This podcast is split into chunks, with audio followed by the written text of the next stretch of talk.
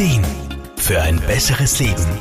Der Wohlfühl- und Gesundheitsratgeber. Die Wut zählt ja wohl zu den heftigsten Gefühlen bei uns Menschen. Allerdings wird gerade diese Emotion in unserer Gesellschaft nicht besonders gern gesehen, beziehungsweise auch nicht akzeptiert. Und das ist ja auch sehr gut nachvollziehbar. Wütende Menschen können sich oft nicht beherrschen und machen einfach Angst. Und dennoch, auch Wut hat in unserem Gefühlsleben sehr wohl ihre Daseinsberechtigung und sollte nicht ignoriert werden.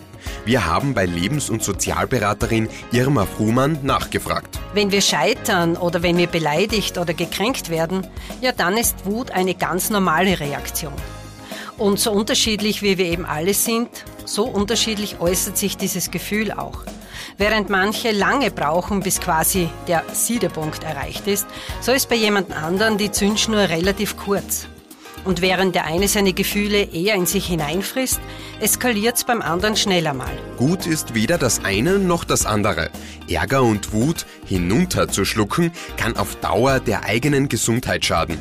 Wissenschaftliche Untersuchungen zeigen das ganz deutlich. Da wird ja eine Masse an Stresshormonen ausgeschüttet. Und dadurch steigen Blutzuckerspiegel, Blutdruck und Puls. Und passiert das eben sehr oft, dann tut das unserem Organismus gar nicht gut. Wobei versteht man es, diese Energien, die da mobilisiert werden, positiv zu nützen, dann kann das manchmal ganz schön hilfreich sein. So manche Situation lässt sich mit ein bisschen Wut im Bauch tatsächlich besser bewältigen. Außerdem ist Wut ein wichtiges Gefühl. Sie hilft uns ja einzuordnen, wie es uns geht. Der richtige Umgang damit Darum geht's. Allerdings spreche ich da jetzt nicht von einer extrem unkontrollierbaren Wut, die wirklich großen Schaden anrichten kann. Das ist schon noch ein anderes Kapitel. Wer damit Probleme hat, der sollte bitte sowieso auf jeden Fall Hilfe suchen. Kommt es zu oft vor, dass die Wut ein gewisses Maß übersteigt, dann ist es wichtig, einmal zu erkennen, wann und vor allem, was einen derart in Rage bringt. Und im zweiten Schritt kann man dann lernen, mit diesem übermächtigen Gefühl auf eine richtige Art und Weise umzugehen.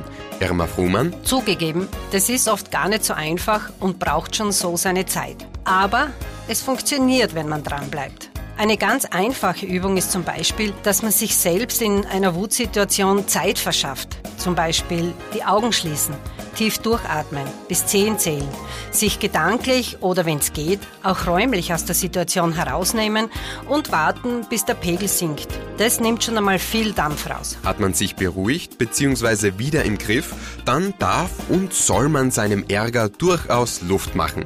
Deutlich anzusprechen, was einen stört oder eben verärgert hat, ist wichtig, aber eben auch in einer adäquaten Form. Sein Verhalten zu verändern ist tatsächlich Training. Und so wie es Experten für körperliches Training gibt, kann man sich auch hier Hilfe bei zum Beispiel Lebens- und Sozialberatern, Psychotherapeutinnen und Coaches holen. Manuel Deutschmann, Serviceredaktion. Der Wohlfühl- und Gesundheitsratgeber. Jede Woche neu